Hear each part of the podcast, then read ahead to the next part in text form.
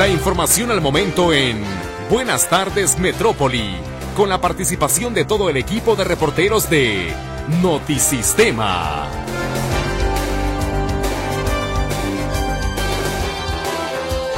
Muy buenas tardes, bienvenido a las noticias. A continuación, un adelanto de la información que tenemos preparada para usted. Guadalajara está de fiesta, celebra 482 años de su fundación. Prevén comerciantes ventas por más de 2 mil millones de pesos en Guadalajara por el Día del Amor y la Amistad. Saldo de dos custodios muertos deja el asalto a un camión de valores en Lomas de Polanco en Guadalajara. Los ladrones se llevaron casi 8 millones de pesos. El gobierno federal ya trabaja para resolver la falta de agua del Valle de México, asegura el presidente López Obrador. Reportan saldo blanco tras los microsismos registrados esta mañana en la Ciudad de México. Trabajan autoridades de Puebla en la repatriación del mexicano que murió en un tiroteo en Nueva York. Presume el presidente López Obrador el decomiso de 50.000 armas procedentes de Estados Unidos. Alistan plan para liberar a miles de migrantes en la Unión Americana. Con información en, en, materia de meteorología, el ingreso de humedad del Pacífico hacia el norte, noreste y occidente del país mantendrá una combinación de sol y nubes por la mañana y mayormente nublado en la tarde. También se esperan lluvias en estados del occidente del territorio nacional. Por otro lado, una masa de aire frío asociada al sistema frontal 34 sobre el Golfo de México va a cambiar sus características y esto va a permitir que empiece a hacer un poco más de calor en el oriente de la República Mexicana. Sin embargo, continúa el evento de norte sobre el istmo de Tehuantepec. Jalisco mantiene un cielo mayormente nublado con algunas lluvias dispersas. El área metropolitana de Guadalajara amanece una temperatura de 11 grados, se pronostica alcanzar una máxima de 22, cielo mayormente cubierto que mantendrá un ambiente fresco todo el día. Se prevén incluso algunas lluvias en el transcurso de esta tarde y hoy el sol se ocultará a las 18 horas con 52 minutos. Por lo pronto la temperatura actual en Guadalajara es de 18 grados. ¿Qué tal? ¿Cómo le va? Me da mucho gusto dar la bienvenida a esta emisión de Buenas tardes Metrópoli a través del 1150 de amplitud modulada Radio Metrópoli, la estación de las noticias y en vivo también en la página web notisistema.com. Le invito a participar con nosotros a través de las líneas telefónicas 33 38 13 15 15 y 33 38 13 14 21. Lulu Torres recibe su comunicación, Carlos Flores en los controles de audio. En este micrófono le saluda Ricardo Camarena. Le invito a que nos acompañe en este espacio a partir de este momento y hasta las 2 de la tarde con el recuento de la información más importante generada en lo que ha ocurrido ya de esta jornada, mitad de semana, miércoles 14 de febrero del 2024, una fecha importante, una fecha significativa para muchas personas, el Día del Amor y la Amistad, pero especialmente para Guadalajara, el aniversario, el 482 de su fundación, un tema del que naturalmente estaremos conversando con usted en el transcurso de los próximos minutos. Si usted quiere compartirnos algún comentario, alguna reflexión respecto a cómo ve y cómo vive la ciudad de Guadalajara, puede hacernos eh, llegar precisamente sus opiniones a través de los números telefónicos, también a través de WhatsApp en el 33 22 23 27 38. ¿A usted qué le parece? Guadalajara, tapatío de nacimiento o por adopción. ¿Cómo ve nuestra ciudad? ¿Cuáles cree usted que son sus fortalezas, sus virtudes? ¿Cuáles son los retos y en dónde nos estamos quedando cortos? No solamente las autoridades, sino todos en términos generales como sociedad. Y lo importante, cómo hacer de Guadalajara una ciudad más vivible, más disfrutable. Vámonos a la pausa y enseguida los detalles de la información.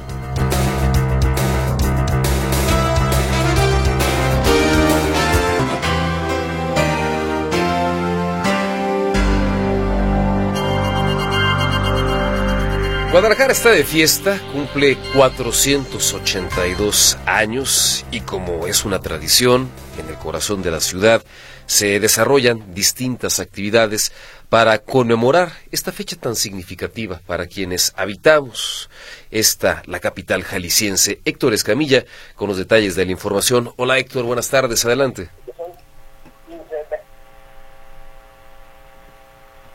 Héctor, muy buenas tardes, estamos al aire, bienvenido. ¿Qué tal, Ricardo? ¿Cómo estás? Buenas tardes, un gusto saludarte. También a los escuchas. Guadalajara está de fiesta, 482 años, no cualquier ciudad los tiene. Y bueno, el día de hoy comenzaron las celebraciones, los festejos para esta fecha importante, 14 eh, de febrero, que además del día de San Valentín, bueno, para Guadalajara es básicamente su cumpleaños, y eh, pues inició con actividades en el centro, en el corazón de Guadalajara, con las tradicionales mañanitas, esta, este festejo que llama la atención que comparado a otros años, Ricardo, reunió a menos gente. No sé si tenga que ver con la lluvia, no sé si tenga que ver con el tema de el eh, bueno, sobre todo con el tema de, la posibilidad de lluvia, el frío que estaba haciendo en la mañana, y, eh, eso provocó que hubiera, digamos, menos, menos personas comparado a otras ocasiones. Este festejo se llevó a cabo primero en el Paso Alcalde frente a la, eh, frente al la rotonda de los jaliscienses ilustres, eh, esta digamos fue la primera fase del evento donde pues eh, se repartieron los tradicionales picones, también hubo chocolate caliente, hubo un desfile de botargas, se regalaron rosas también, esto en alusión claramente a Guadalajara, la ciudad de las rosas, mote que se ha ido perdiendo con el paso de los años, eh, y bueno, la realidad es que eh, pues una celebración digamos muy, muy, muy de librito, pues en realidad no eh, una actividad que ya ya se lleva año con año, el mariachi entonando la canción de Guadalajara, Guadalajara, y bueno, ya, pero esta es digamos la, la primera parte de las muchas actividades culturales y de espectáculos que habrá para celebrar esta fecha, que claramente el Festival G de Luz será el más importante y que por cierto inicia hoy a las 8.45 de la noche allá en Plaza de la Liberación. Eh, ahorita platicamos un poquito sobre este tema. Vamos a escuchar, Ricardo, si te parece un poco lo que dijo el presidente municipal de Guadalajara, el interino, el alcalde interino Francisco Ramírez Salcido. Bueno, eh, estamos muy contentos de llegar a la celebración número 482 de nuestra ciudad. Hoy muy temprano arrancamos con guardias de honor en Plaza Fundadores. Después venimos aquí a las mañanitas y como ustedes ven estamos compartiendo también el tradicional pan, de aquí los picones, un chocolate con toda, con toda la ciudadanía. De aquí en unos minutos más estaremos también atendiendo la sesión solemne aquí en el ayuntamiento. Allí escuchamos lo que dice el alcalde interino. En efecto, hubo una sesión solemne.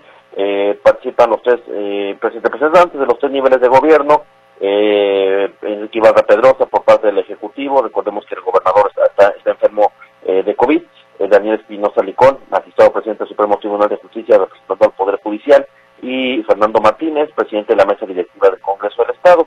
En este evento, bueno, se hizo, se, entregó el premio Ciudad de Guadalajara a María de la Paz Gómez Pruneda. Ella es una activista, promotora cultural, artista, eh, escritora, es decir, un personaje con amplia trayectoria en el ambiente artístico, más de 40 años respaldando su, su, su labor aquí en la ciudad.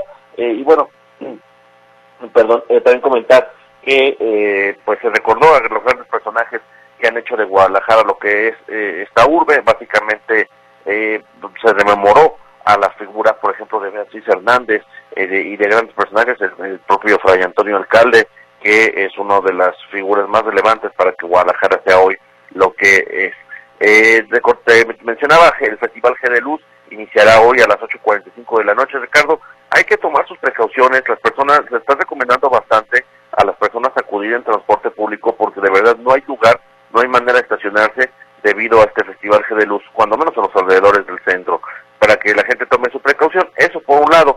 Lo segundo es ir bien abrigado. Ayer estuvimos en parte del ensayo, vistoso el, el, el festival. Habrá por ahí unos eh, malabaristas con fuego, el DJ, el espectáculo en Plaza de la Liberación.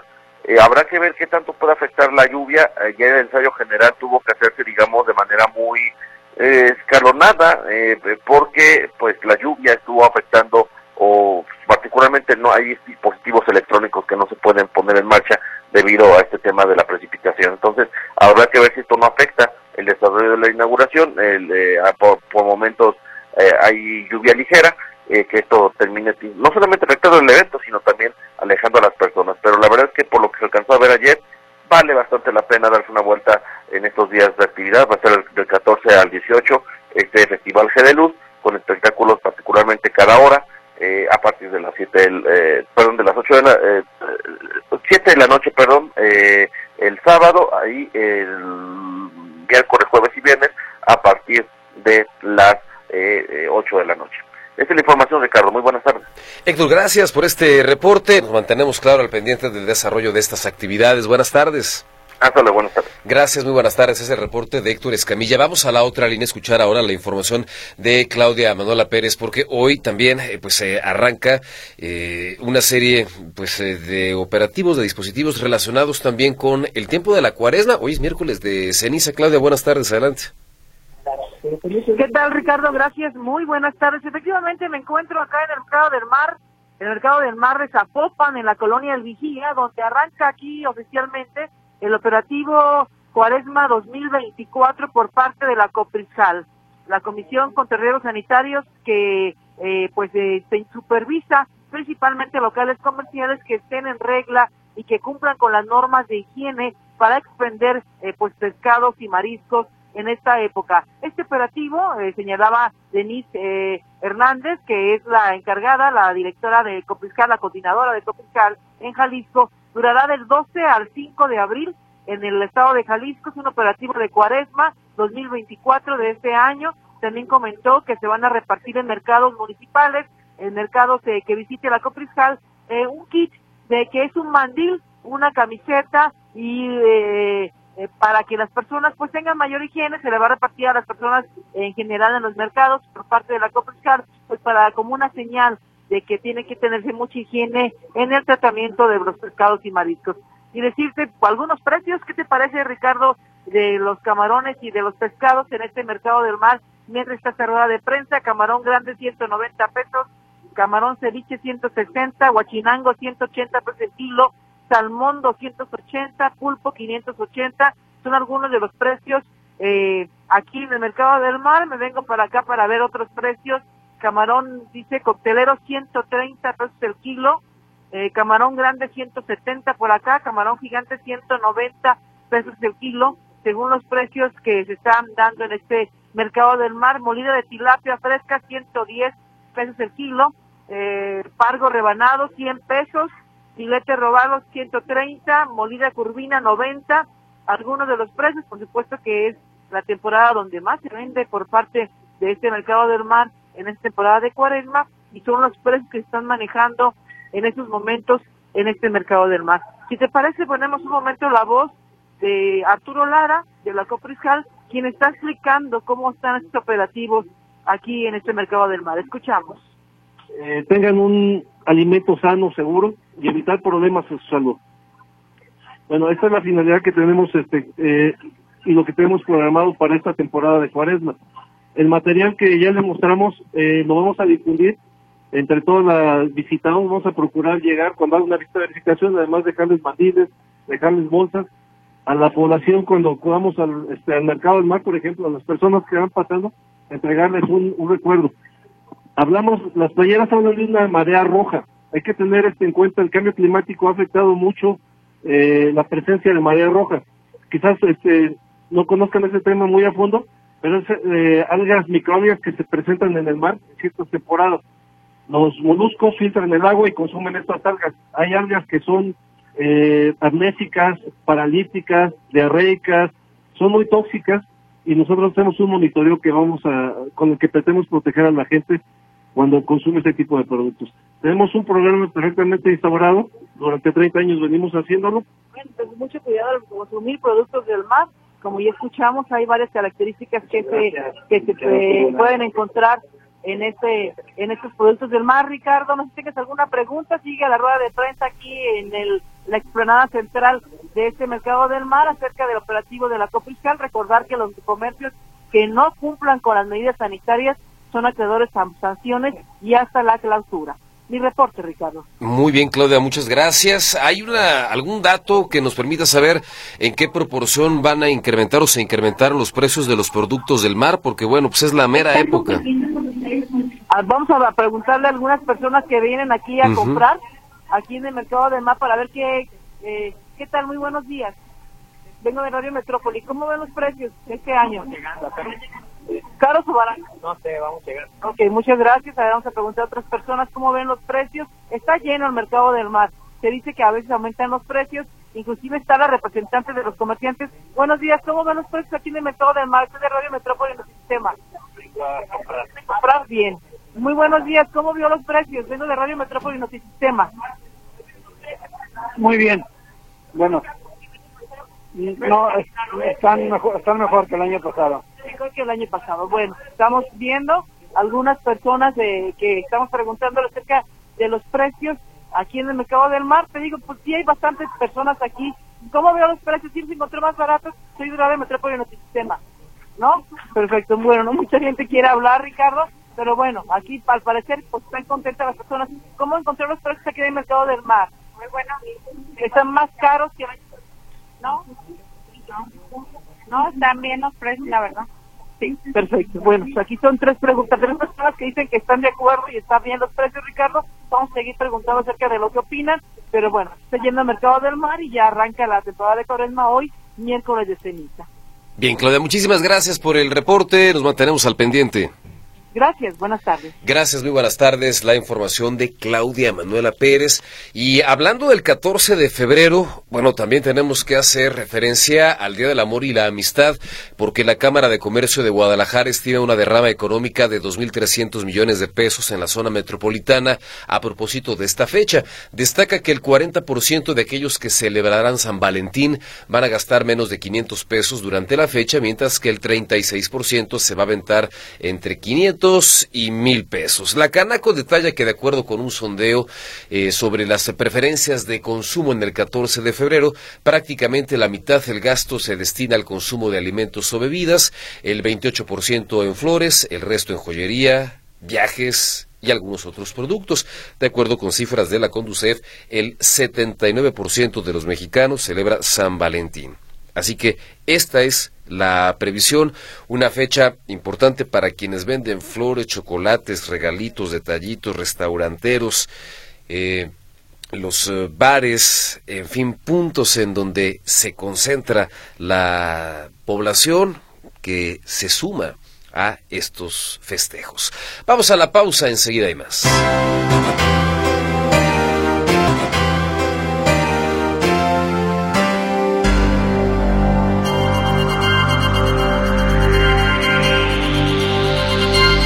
Continuamos con la información, información en materia de seguridad. Los detalles en torno al asalto a un camión de valores en Lomas de Polanco, en Guadalajara. Lamentablemente, arroja un saldo fatal. José Luis Escamilla tiene para usted los detalles de la información. José Luis, buenas tardes, adelante.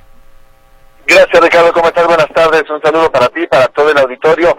Un robo violento, Ricardo, que desafortunadamente le quita la vida a dos custodios de una empresa de seguridad que pierden la vida al ser sorprendidos por los agresores cuando llegaban al cruce de las calles o a la calle Longinos Cadena entre Carlos Reyes y Otón Blanco Cázares. Son eh, custodios de la empresa Seguritec Transporte de Valores SADCB, quienes, como te digo, minutos antes de las, por ahí de las seis y media de la mañana, llegaban ellos a este banco BBVA para eh, surtir eh, la bóveda del banco o los cajeros. El caso es que ellos tenían una cantidad importante de dinero pero hay una serie de factores que se conjugan y después les te platico a continuación. Resulta que ellos llegan a este a este banco que eh, hoy, hoy es miércoles de tianguis ahí sobre la de Longinos Cadena. Justamente el que haya tianguis en esta parte de Lomas de Polanco, Ricardo, ha servido para que en otras ocasiones hubieran asaltado, por ejemplo, un Bancopel que se ahí cerquita. Siempre los atracos de este Bancopel eran el miércoles porque los delincuentes lograban camuflarse entre la gente que está en el tianguis.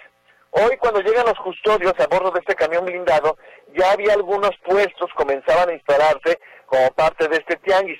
Ya estaban los armazones de muchos de estos puestos y los custodios se estacionan en la esquina, aproximadamente unos 40 metros del banco. Imagínate tú, se bajan con el dinero en la mano, sí armados, ciertamente van armados, pero se bajan y caminan 40 metros con esa cantidad de dinero. Es en este momento que son sorprendidos por varios hombres armados quienes lo rafaguean prácticamente, utilizan armas de grueso calibre para eh, sorprender a los custodios a quienes les quitan la vida. Un, un, empleado, un trabajador de este tianguis que caminaba por la zona, eh, resulta lesionado con un impacto de bala en la pierna y fue trasladado a recibir médica, afortunadamente fuera de peligro. Aquí el tema, Ricardo, además de lo lamentable que es por supuesto la muerte de los dos custodios, es destacar el monto de lo robado. Estamos hablando que los delincuentes se habrían llevado 7 millones 800 mil pesos en efectivo de este camión blindado. Es la información que nos ha dado ya oficialmente, digamos, la Fiscalía del Estado en cuanto al monto. 7 millones 800 mil pesos. Por ahí hay un tema que platicaba hace ratito el comisario de Guadalajara, Juan Pablo Hernández, que la gente de la fiscalía había encontrado dentro del banco un bolsonón con dinero que no saben si es si esos son los 7.8 millones de pesos que hacen falta o si es un, un dinero que ya habían dejado en el banco además de lo que supuestamente se robaron. Pero hasta el momento lo oficial, oficial, es que son 7.8 millones de pesos lo robado. A unas calles del lugar de donde se da este atraco, Ricardo, eh, fue localizada abandonada un fusil, fue abandonado un rifle con un, un cargador de disco que tiene capacidad para 150 cartuchos. Imagínate tú el poder de esta arma de fuego. Se fue abandonado ahí en, en, entre las ramas de un árbol, fue encontrado por los elementos de la policía de Guadalajara. Eh, hay una serie de temas, Ricardo, que según me dice gente de la Fiscalía del Estado, están analizando porque les parecen extraños. Primero, que los custodios hubieran decidido hacer el servicio a esa hora. Bueno, no sé si los custodios o alguien más, pero que se hubiera hecho el servicio a esa hora. Segundo, que los custodios se hubieran estacionado tan lejos del, de, del banco. Y digo lejos porque 40 metros no es tanto. Pero ¿cuántas veces no hemos, no hemos visto a empleados de camiones de valores que casi se meten al negocio con todo el camión o que se estacionan sobre la banqueta, en las esquinas, en las rampas, se estacionan casi adentro de los negocios. Por eso llama la atención que en este caso se hubieran quedado a 40 metros del banco y que decidan meterse en medio de un tianguis con esta cantidad de dinero. Lo que es un hecho es que ya son hechos investigados por la Fiscalía del Estado para tratar de encontrar la forma o esclarecer la forma en la que ocurrió este crimen en el municipio de Guadalajara. Mi reporte, Ricardo, buenas tardes. Con circunstancias extrañas, mi estimado José Luis, al menos en términos del sentido común, pues parecería muy poco estratégico hacerlo como lo hicieron, eh, sin que, por supuesto, yo tenga mayor conocimiento en la materia. ¿Cuál es el estado de salud de la persona ajena a estos hechos que lamentablemente resultó lesionada?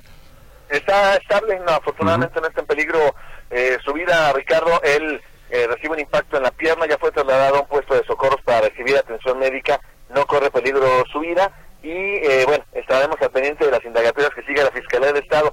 Otro tema que según, también según me platicaban es que estos elementos o, o la cabina del, del, de la empresa no dio parte al C5 ni le dio parte a la Policía de Guadalajara. Me decían que habitualmente cuando hay eventos de traslado de dinero y de que van a surtir un banco, un cajero y demás, habitualmente se le da parte al C5 o a la propia policía del municipio. En este caso, según me decían, no había un, un pedimento, un aviso como tal de vamos a hacer esta maniobra para que estén pendientes, estén atentos, no, no existió como tal. Pues hay, hay eh, temas a los que hace referencia mi estimado José Luis que sí llaman, llaman la atención, que las eh, investigaciones, bueno, deberán aclarar. Por lo pronto, muchas gracias por el reporte, nos mantenemos al pendiente. Bueno, nada más hacer una, ¿Sí? una acotación más, Ricardo. Apenas en noviembre pasado, a finales de noviembre pasado, se dio otro asalto contra un camión de, blindado, de, de valores, un blindado, en, las inmediaciones del mercado Felipe Ángeles. No tengo ahorita la mano el monto, no lo recuerdo, pero también en aquella ocasión fueron dos custodios muertos. Así que no sé si estamos hablando de la misma banda o estamos hablando de grupos diferentes. Muy bien, pues al pendiente, mi estimado José Luis, por lo pronto, gracias. Gracias, muy buenas tardes. El reporte de José Luis Escamilla con los detalles en torno al asalto a este camión de valores que, como lo escuchaba usted, deja dos custodios muertos, un comerciante de este tianguis que estaba pues prácticamente instalándose, un comerciante lesionado y un botín cercano a los 8 millones de pesos. En algunos segundos más, en punto de la una de la tarde, le invito a que juntos escuchemos el espacio informativo Notisistema. Enseguida estaremos de vuelta con usted para compartirle más información en esta emisión de Buenas tardes, Metrópoli.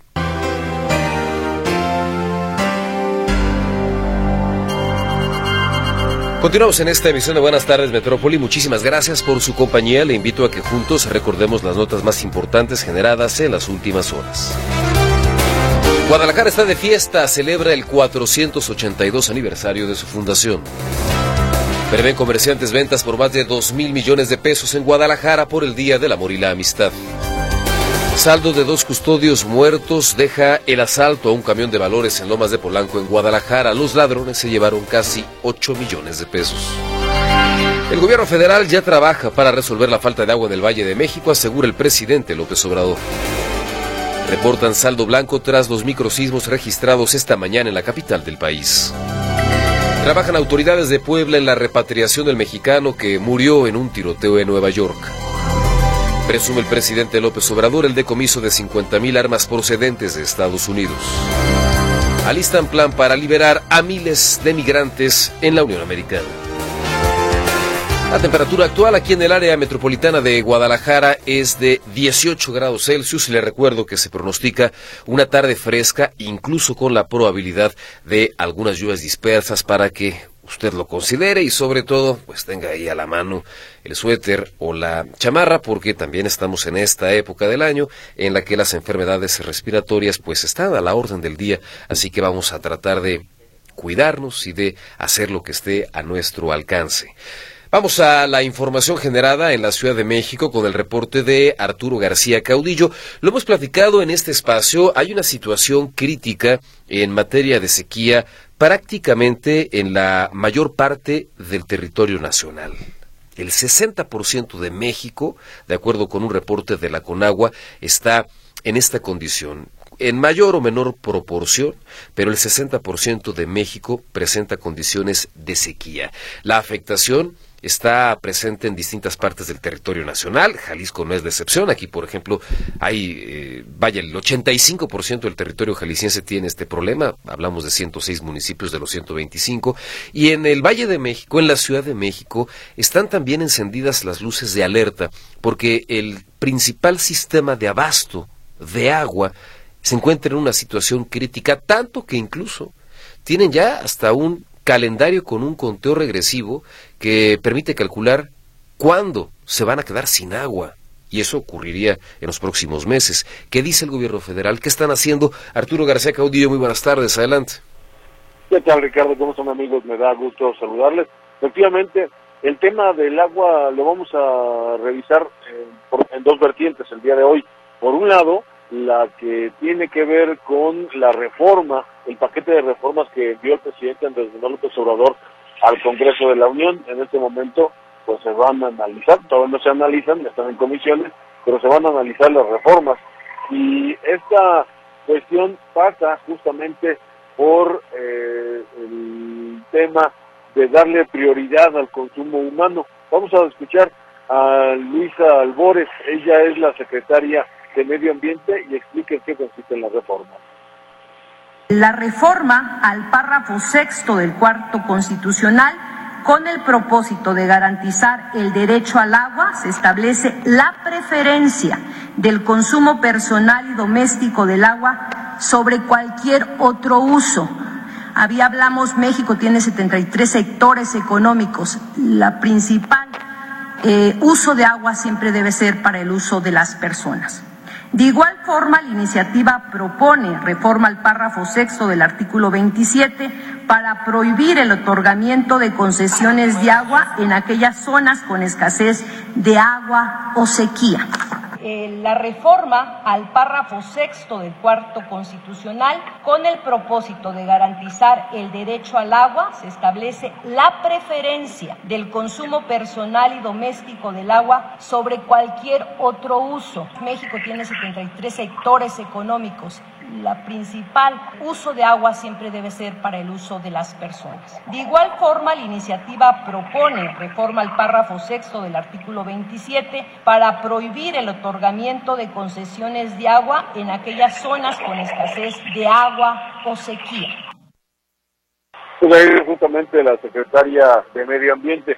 Con este tema que repito, pues pasa, pasa también en las reformas que están relacionadas con el agua, la del fracking, por ejemplo, que la prohibición se haga a nivel constitucional para que no se busque extraer petróleo a través de la inyección de agua o la inyección de algún otro químico, pero pues bueno, está, repito, todavía pendiente de análisis, ya está en la Cámara de Diputados y está en comisiones. La otra vertiente es la que tiene que ver efectivamente, como bien mencionabas, con lo que sucede en el Valle de México. Esto no solamente abarca la Ciudad de México, sino también al Estado de México e incluso al Estado de Hidalgo. ¿Por qué? Porque el sistema Cutzamala, que es del cual se nutre la capital de la República, o, estos tres estados se nutren, eh, pues está eh, en, pues en los niveles más bajos eh, en mucho tiempo, en un 38% de capacidad cuando tendría que estar en 70%, y eso implica que pues muy probablemente nos quedemos sin el vital líquido en las próximas semanas o meses y por eso el gobierno de la República ya está tomando también acciones. La Conagua, en combinación con estas tres entidades a las que se referencia, y el propio eh, gobierno federal, claro, a través de la Conagua, eh, con la eh, excavación de pozos, la extracción de agua de estos sitios para poder llevarla a la, o traerla a la Ciudad de México. Hay una zona en particular que podría servir perfectamente, de acuerdo a lo que explicó el presidente Andrés Manuel López Obrador, y tiene que ver con la misma zona donde está ubicado el aeropuerto de Santa Lucía, el famoso aeropuerto internacional Felipe Ángeles de la Escuchamos al presidente López Obrador. Trabajando, se están haciendo varias cosas. Eh, primero, eh, se están reparando equipos de pozos que requieren atención para extraer agua.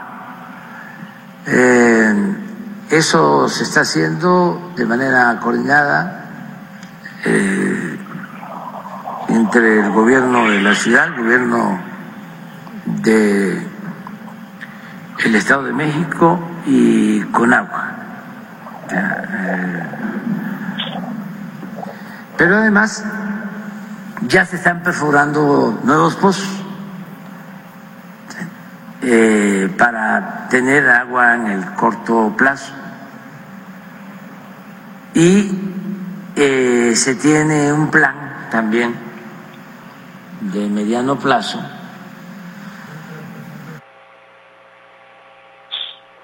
Pues ahí está el presidente Andrés Manuel López Obrador. Decíamos, este proyecto, el propio presidente López Obrador lo tenía incluso desde que ya era jefe de gobierno de la Ciudad de México.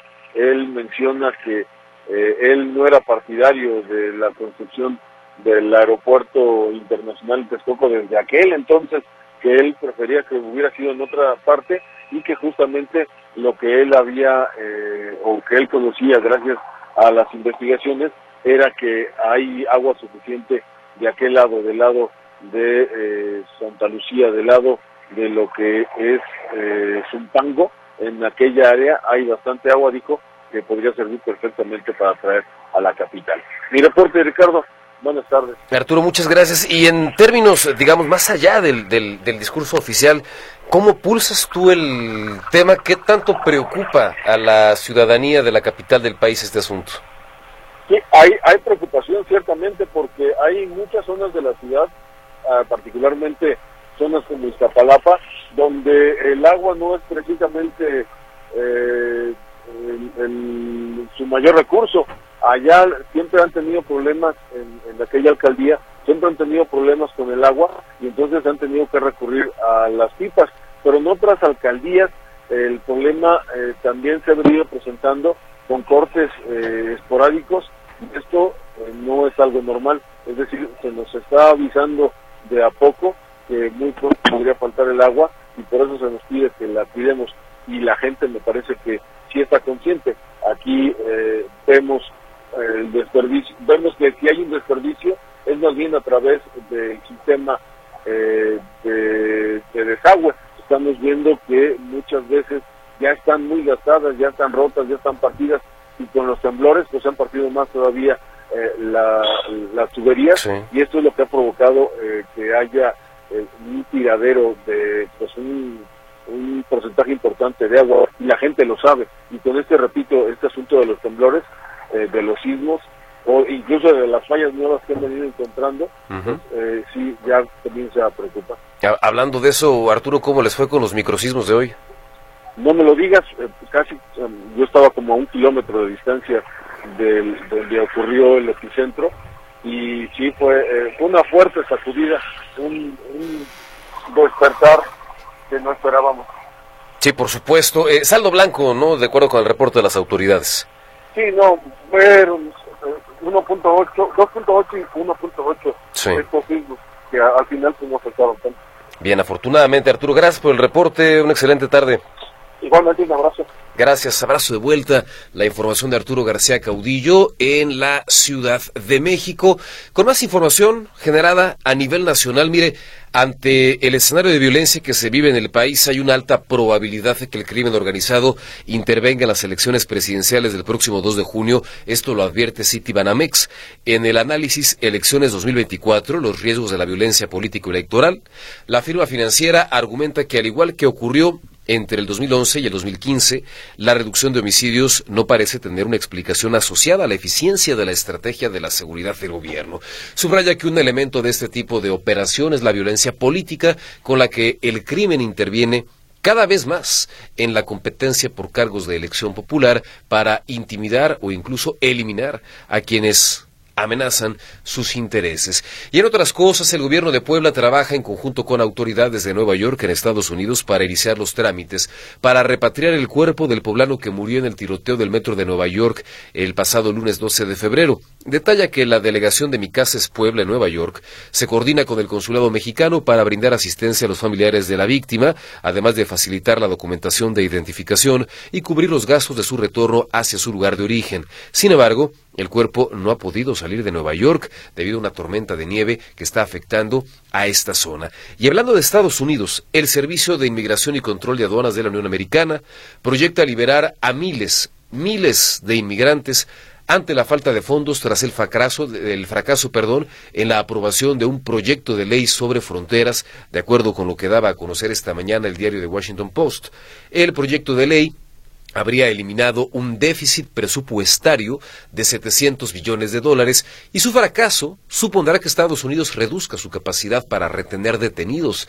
El Washington Post informa que tras el fracaso de la ley, funcionarios del ICE comienzan a circular una propuesta interna para ahorrar dinero que supondría la liberación de miles de detenidos y reducir la capacidad de los centros de detención de 38 mil a 22.000 camas.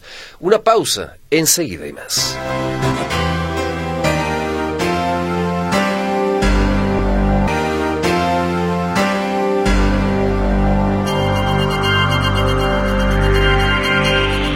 Ayer le platicábamos a usted en este espacio informativo acerca de una investigación que se desprende de un eh, homicidio en un centro psiquiátrico, en el eh, conocido como El Zapote, en el municipio de Tlajomulco de Zúñiga, una interna, una persona que pues, recibía atención médica en esta materia, terminó asesinando a otra. El asunto, insisto, pues es investigado por la Fiscalía, pero aquí hay todo un reto en materia de salud pública y también en materia de infraestructura. ¿Cuenta o no el Estado de Jalisco para poder generar brindar condiciones de seguridad dentro de hospitales de estas características, sobre todo cuando algunos de sus pacientes son verdaderamente violentos? Héctor Escamilla tiene para usted información en este sentido. Hola Héctor, adelante. ¿Qué tal Ricardo? ¿Cómo estás? Buenas tardes, un gusto saludarte, gracias. Eh, también saludos al auditorio y bueno, esta situación lamentable que se presentó en el Zapote el día de ayer, eh, cuando se da a conocer pues este asesinato de, una interna a manos de otra paciente psiquiátrica. El presidente del Supremo Tribunal de Justicia del Estado menciona que a partir del análisis del caso y las condiciones de la causante, pues todo apunta o se ve complejo eh, la posibilidad de que estos delitos sean imputables. Es decir, la persona padece de sus facultades o se encontraba en condiciones donde no podía controlarse y por tanto, de confirmar esta situación, es muy complejo que la paciente pudiera ser responsable de sus actos. Entonces, este, este tema es, relevante, sobre todo si consideramos que eh, pues es, es, un caso que en todo se podía considerar incluso que hubo falta de supervisión por parte del personal de la Secretaría de Salud en esta instalación ubicada allá en el Zapote del Valle, municipio de Tlajomulco. Ahora, en lo que sí reconoce el presidente del Supremo Tribunal es que eh, se requieren instalaciones porque Jalisco no cuenta con un espacio para los eh, pacientes psiquiátricos que son un peligro para sí mismos o para otros pacientes. No existe una instalación o, o digamos los centros de atención psiquiátrica médica que existen en el estado, pues no cuentan tampoco con el personal o, policías de seguimiento para estar al pendiente que en efecto estos policías, eh, para que estos pacientes no puedan llegar a agredir a otros. eh, el, el, Código Nacional de Procedimientos Penales establece que tiene que haber una separación, digamos, porque estos delitos cuando son imputables, si bien no se sancionan, pero sí obligan a la autoridad quizá a tomar o buscar la manera a que se les dé un tratamiento adecuado. Pero aquí la situación es que se están combinando pacientes psiquiátricos que son incluso algunos eh, bajo proceso o que se encuentran o que implican un riesgo con otros pacientes que, que son más tranquilos o que no que no implican alguna situación de gravedad.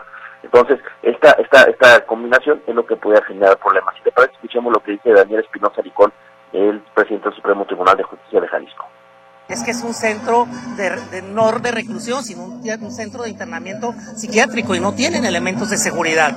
Eh, se requiere que el, gobierno del Estado de Jalisco construya un, un centro especial para las personas con un riesgo o peligrosidad para los demás. No lo tenemos al día de hoy.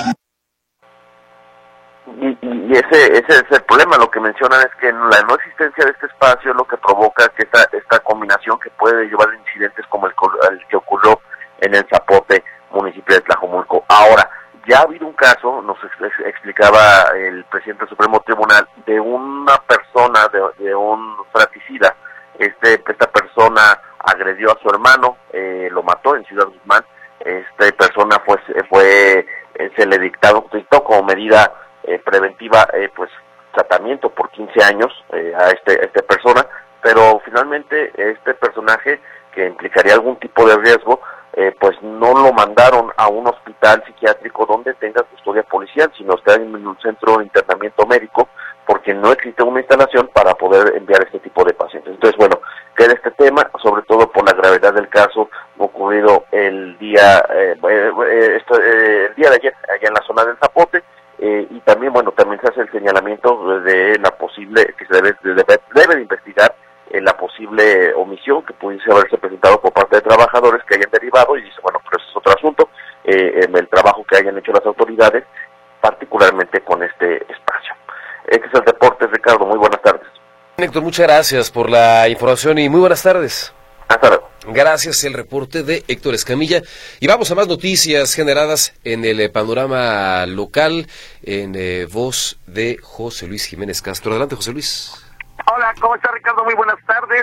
Bueno, eh, déjame comentarte que ciertamente hoy es el Día del Amor y la Amistad y también el Día del Cumpleaños de Guadalajara, pero, por ejemplo, en Tlaquepaque estarán de fiesta porque hoy por la tarde estará tocando la Orquesta Típica del Estado dentro de la convivencia danzonera y la agrupación cultiva El Arte. Esto será a las seis de la tarde y estará la Orquesta Típica del Estado tocando danzón para toda la gente que quiera acudir precisamente a la Plaza Springfield, ahí muy cerca del centro de Tlaquepaque, a unas cuadras de el Jardín Hidalgo. Esto será a las seis de la tarde del día de hoy, y usted puede ir a aprender y puede ir a bailar danzón, pero si no sabe, puede ir a aprender, esto reitero, a partir de las 6 de la tarde. Y ahí también en Tlaquepaque ya quedó inaugurada la Expo ENAR, que es eh, la exposición artesanal El Corazón de México, donde vendrán expositores artesanales de Jalisco, Guanajuato, Puebla, Michoacán, Oaxaca, Chiapas, Yucatán, Estado de México, entre muchos otros. Es una exposición bastante grande, a tal grado que se va a realizar en el refugio, en el eh, Centro Cultural del Refugio de Tlaquepaque. Ayer comenzó y va a terminar el próximo domingo, del 13 al 17 de febrero. Ahí el refugio de Tlaquepaque para que usted lo tome en cuenta. Es una exposición muy grande, muy bonita. Y como te comento, vendrán artesanos de, varios estados de la República. Expo ENAR se llama este evento del 13 al 17 de febrero ahí en Tlaquepaque.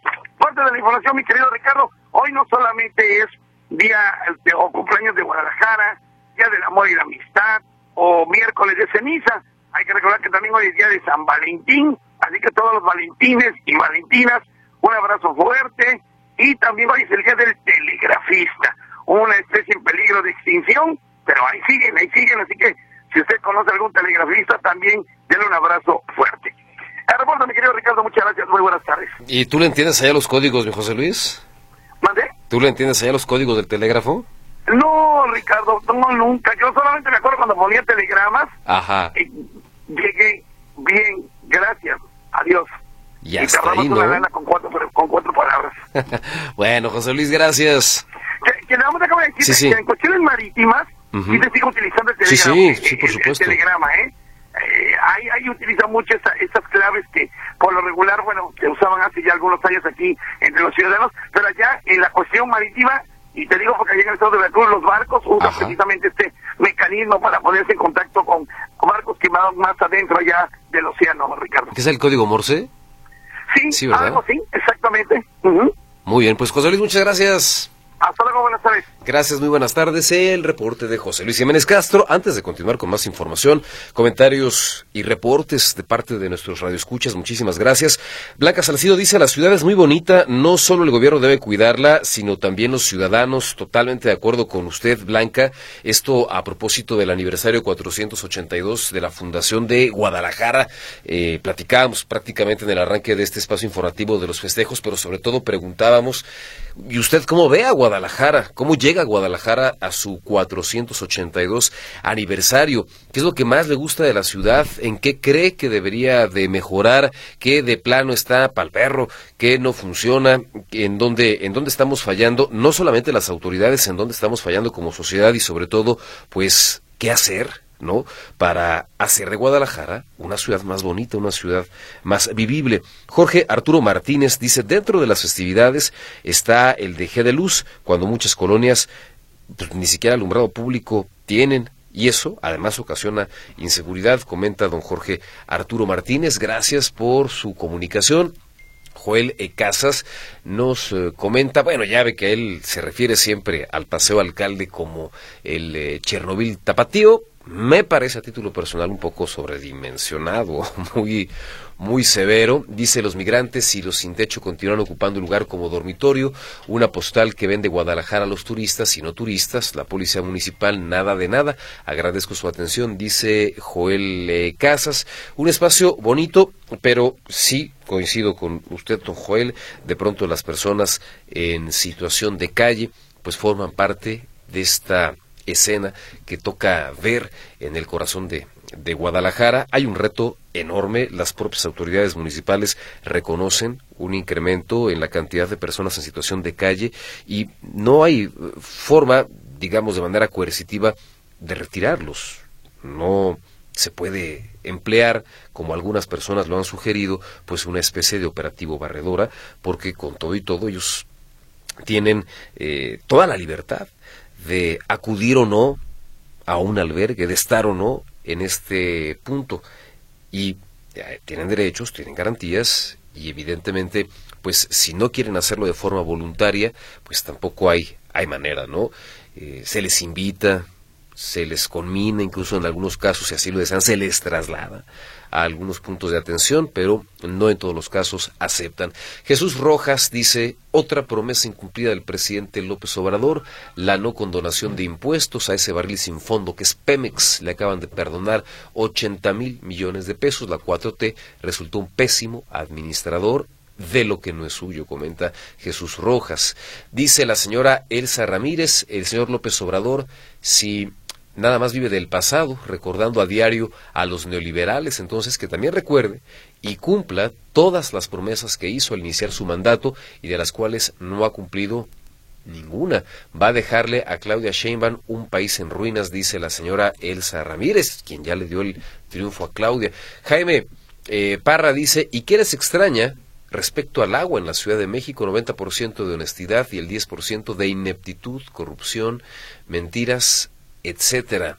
Es lo que comenta eh, el señor Parra, gracias por su comunicación. Felipe Lomelí dice los recursos para mejorar infraestructura del agua para la Ciudad de México, al igual que otros rubros de mantenimiento como el del metro, el aeropuerto internacional, medicinas, vacunas, etcétera, están invertidos en las obras faraónicas del presidente y que no serán rentables como el Chaifa, dice en este caso Felipe Lomelí haciendo referencia al AIFA, el tren falla, que supongo que es el tren Maya, y dos focas, que supongo que es dos bocas, ¿no? Bueno, muchas gracias, don Felipe. Alfredo Rodríguez dice saludos de un telegrafista, es más fácil aprender telegrafía que internet. Ah, mire, pues muchísimas gracias por comunicarse, don Alfredo. Un abrazo y felicidades en, tu, en su día. Rosario Martínez dice, Guadalajara es una ciudad muy sucia, muchas calles no tienen alumbrado público, por ejemplo, lo que pasa en la Tusanía, eh, específicamente, bueno, corresponde al municipio de Zapopan, aunque entendemos que, bueno, Guadalajara, pues somos somos todos quienes habitamos esta gran urbe. Vamos a la pausa, enseguida estaremos de vuelta con más.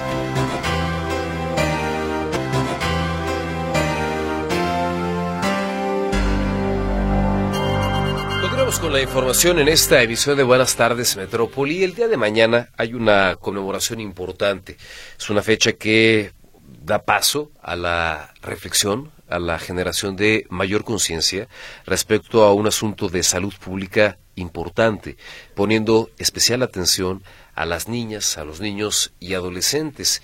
Y es que mañana se conmemora el Día Internacional de la Lucha contra el Cáncer Infantil, un tema que esta tarde abordamos para usted. Es un delicado tema de salud pública. Es doloroso. Es la principal causa de enfermedad de la población infantil mexicana entre los 4 y los 14 años de edad y la segunda causa de muerte. Cada 90 minutos se detecta un caso. Cada año se registran alrededor de 2.000 fallecimientos. Hoy hablamos del cáncer infantil. Este 15 de febrero se conmemora el Día Internacional de la Lucha contra esta enfermedad en este sector de la población. El dato es contundente. El cáncer es la primera causa de muerte en niños y adolescentes a nivel mundial. La Organización Mundial de la Salud reporta que cada año más de 400.000 menores son diagnosticados con esta enfermedad.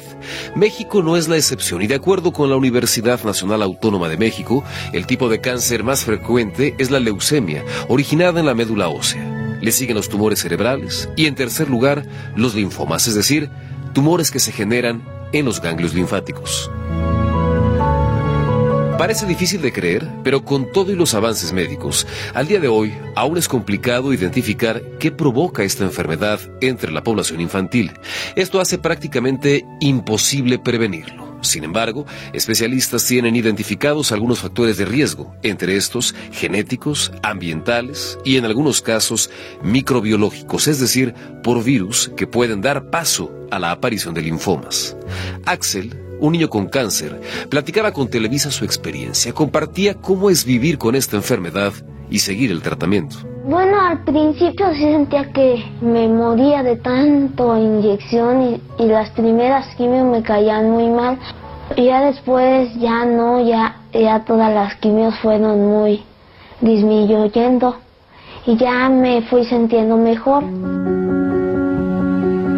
Expertos en oncología reconocen que aunque se trata de un delicado tema en materia de salud pública, también es cierto que este padecimiento, detectado de forma oportuna, tiene un alto potencial de curación.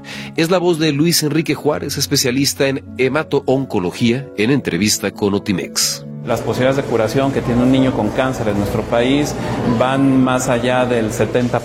O sea, 7 de cada 10 niños con cáncer se pueden curar. El mayor porcentaje de los niños que llegan a nuestras instituciones llegan con etapas avanzadas de la enfermedad. O sea, más del 70% de los niños tienen etapas avanzadas. Entonces, estos datos son de niños con etapas avanzadas. Si nosotros lográramos diagnosticar de manera más temprana a los pacientes, esta posibilidad de curación se incrementaría significativamente. El llamado a los padres de familia es a estar alerta ante cualquier síntoma que pudiera dar señales de esta enfermedad. Farina Arreguín González del área de oncología pediátrica del Centro Médico Nacional 20 de noviembre habla sobre algunos de los síntomas que podrían advertir sobre un posible caso de cáncer infantil.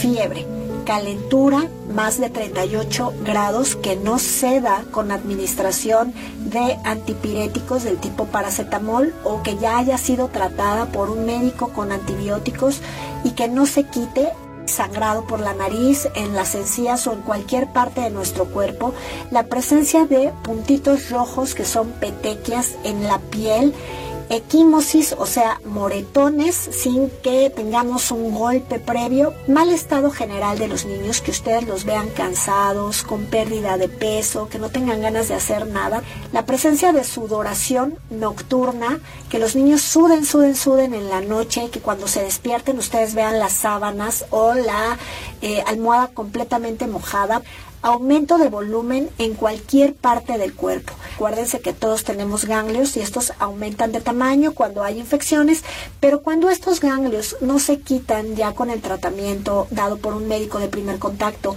o tienen una consistencia dura, como gomosa como una pelota o, dura como una piedra, aguas, pudiera tratarse también de un tumor, de un linfoma. El tratamiento de niños con cáncer en México ha estado inmerso en la polémica. La denuncia de padres de familia en torno al desabasto de medicamentos para atender a sus hijos ha sido recurrente, uno de los estigmas de la actual administración federal. Han buscado el acercamiento con las autoridades, han salido a las calles, han levantado la voz para exigir al gobierno que cumpla con su responsabilidad. Lo han hecho a lo largo del sexenio. Les cuentan los días. Hoy se cumplen desafortunadamente Mil días de esta tragedia humanitaria, mil días de desabasto que se ha cobrado la vida de más de 1.600 niñas y niños. La respuesta por parte del gobierno federal, indolente por decirlo menos, afirma que existen medicamentos y que quienes denuncian desabasto son unos golpistas, al menos es lo que en algún momento afirmó el entonces subsecretario de Salud Hugo López Gatel durante el programa Chamuco TV. Esta idea de los niños con cáncer que no tienen medicamentos, cada vez lo vemos más posicionado como parte de una campaña más allá del país, de los grupos de derecha internacionales, que están buscando crear esta eh, ola de simpatía en la ciudadanía mexicana, ya con una visión casi golpista. La Secretaría de Salud afirma que el abasto de medicamentos oncológicos y quimioterapias para la población infantil están garantizados. Pero más allá de ese compromiso, distintas organizaciones en distintas partes del país, como el caso de Nariz Roja, han sumado esfuerzos para conseguir los medicamentos necesarios y brindar la atención que requieren los menores. Se han puesto a hacer el trabajo del gobierno federal porque la salud de las niñas, niños y adolescentes no está para esperar que se solventen deficiencias administrativas y mucho menos diferencias políticas. Notisistema, Ricardo Camarena.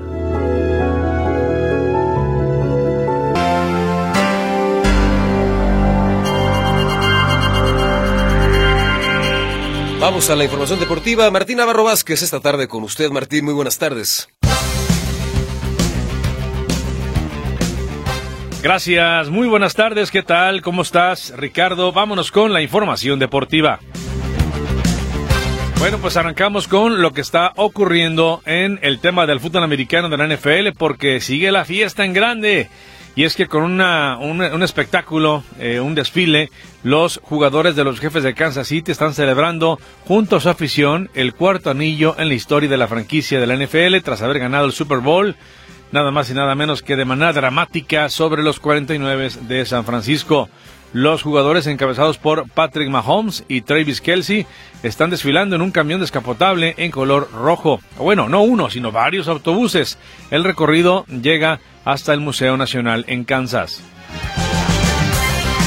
Bien, por otro lado, pues todo parece indicar que sí se cumplirá la meta de tener el próximo 25 de febrero en la edición del Medio Maratón de Guadalajara 21 mil corredores porque al momento ya van casi los 20 mil inscritos, quedan muy pocos lugares entonces. Y bueno, vamos a escuchar lo que nos dice al respecto Albino Galván como director de Comú de Guadalajara, que asegura se convierte ya en todo un reto. Mira, la verdad es que es un reto, estamos rompiendo todos nuestros récords que hemos tenido. Y bueno, es todo un trabajo, de hecho, desde las salidas vamos a tener eh, varios disparos, grupos de alrededor de 4.000 corredores para pues darles el tiempo, cada disparo será de 10 minutos. Sí, mira, la idea es cerrar en 21 mil. Yo creo que entre esta y a principios de la siguiente semana ya cerramos. Eh, ya llevamos arriba de 20 mil, entonces ya nos quedan muy poquitos lugares. Ya realmente pues, estos últimos lugares le estamos tratando de dar prioridad a la gente local para que viva esta experiencia del 21K. Contentos porque va a ser un evento selectivo para el Mundial de la Especialidad, porque estamos muy seguros que ya obtendremos la etiqueta platino y será el primer evento en su área de medio maratón será el primero en la etiqueta platino. Entonces, este, pues todo esto nos, nos pone contentos y pone en alto la ciudad de Guadalajara. Lo que menciona Albino Galván, se reparten en premios un millón ochocientos sesenta mil pesos, Y recuerde que la salida y la meta será en la zona de la Minerva. Maratónica actividad hoy en lo que respecta al fútbol. A las 2 de la tarde arrancan dos encuentros de la Champions, juegos de ida de octavos de final. Tenemos que en Italia la Lazio recibe al Bayern Múnich y en Francia el PSG contra la Real Sociedad. En CONCACAF hay partidos para el día de hoy a las 19 horas. Tigres contra Whitecaps, serie que está 1-1.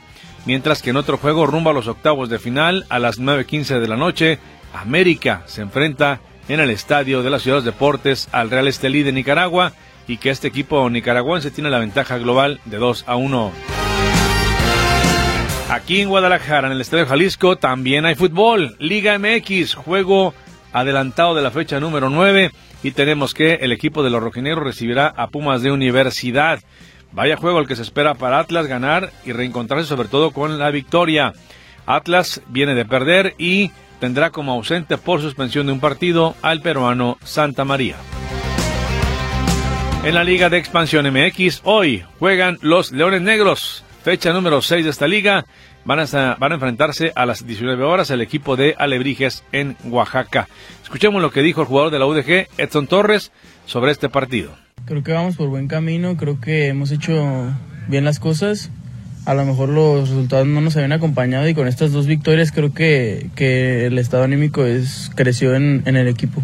Creo que va a ser un partido complicado, el campo es, es complicado, es un equipo bueno, creo que, que vamos a ir a, a proponer, a, hacer nuestro juego y que este con te digo, igual con el trabajo que, que, venimos haciendo y vamos a ir a sacar el resultado ya. ¿Qué tanto importa ese invicto? ¿Qué tanto les, les llama el tener, mantenerse, el alargarlo?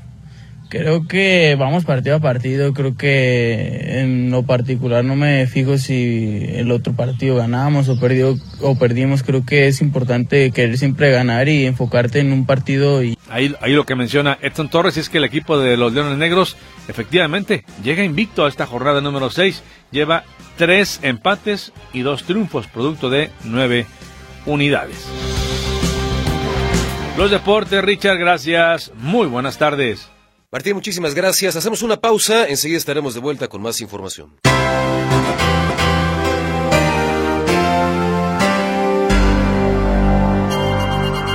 Vámonos ahora a la información de los espectáculos esta tarde con usted, Pilar Gutiérrez. Adelante, Pilar. Hola, ¿qué tal? Muy buenas tardes. El día de hoy en Información de los Espectáculos les cuento que diversos artistas se unieron a una campaña en contra de las corridas de toros en la Plaza México. Esto como parte de la organización de personas por el trato ético de animales que sumó a diferentes celebridades para exigir la suspensión de las corridas de toros en medio del juicio que actualmente se tiene y que además va a definir el rumbo de la tauromaquia en la capital mexicana.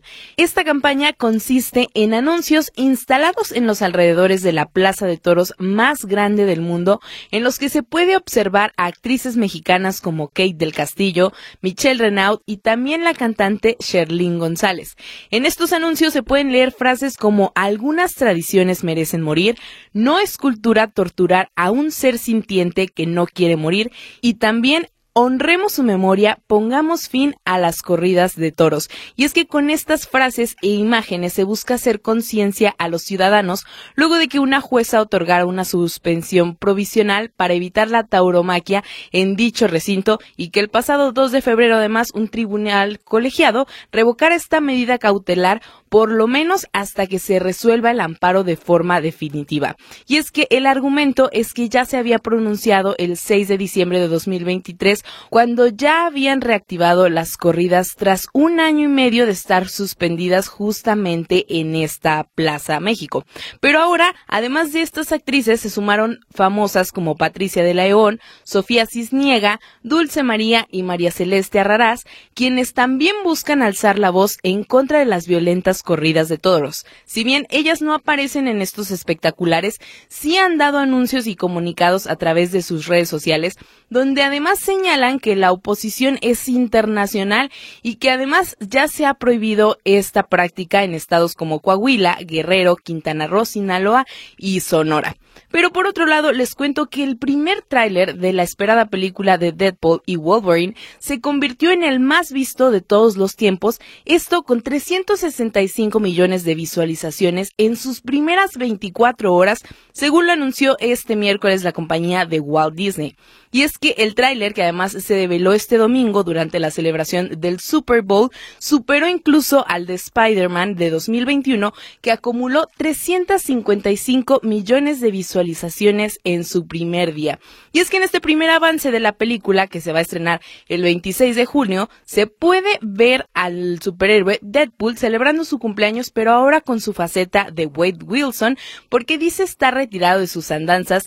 Y en este pequeño tráiler vemos únicamente la sombra y la espalda de Hugh Jackman, que regresa con su personaje de Wolverine y que además esta noticia es sumamente esperada por los fans y se espera que esta nueva entrega supere las anteriores de la saga, que además han recaudado hasta 1.568 millones de dólares en taquilla, según los datos de la web. Entonces esperamos que para el próximo 26 de julio esta franquicia logre superar todo lo que ha logrado. Pero ahora sí, hasta aquí el reporte de los espectáculos. Les deseo una excelente tarde y un muy feliz día. Muchas gracias, Pilar. Pilar Gutiérrez con la información de los espectáculos. Una pausa enseguida y más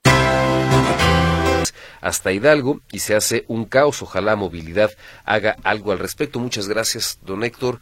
Está compartido su reporte al aire a través de WhatsApp. También tenemos comunicación, cosa que les agradecemos muchísimo. El caso de Lupita Villar.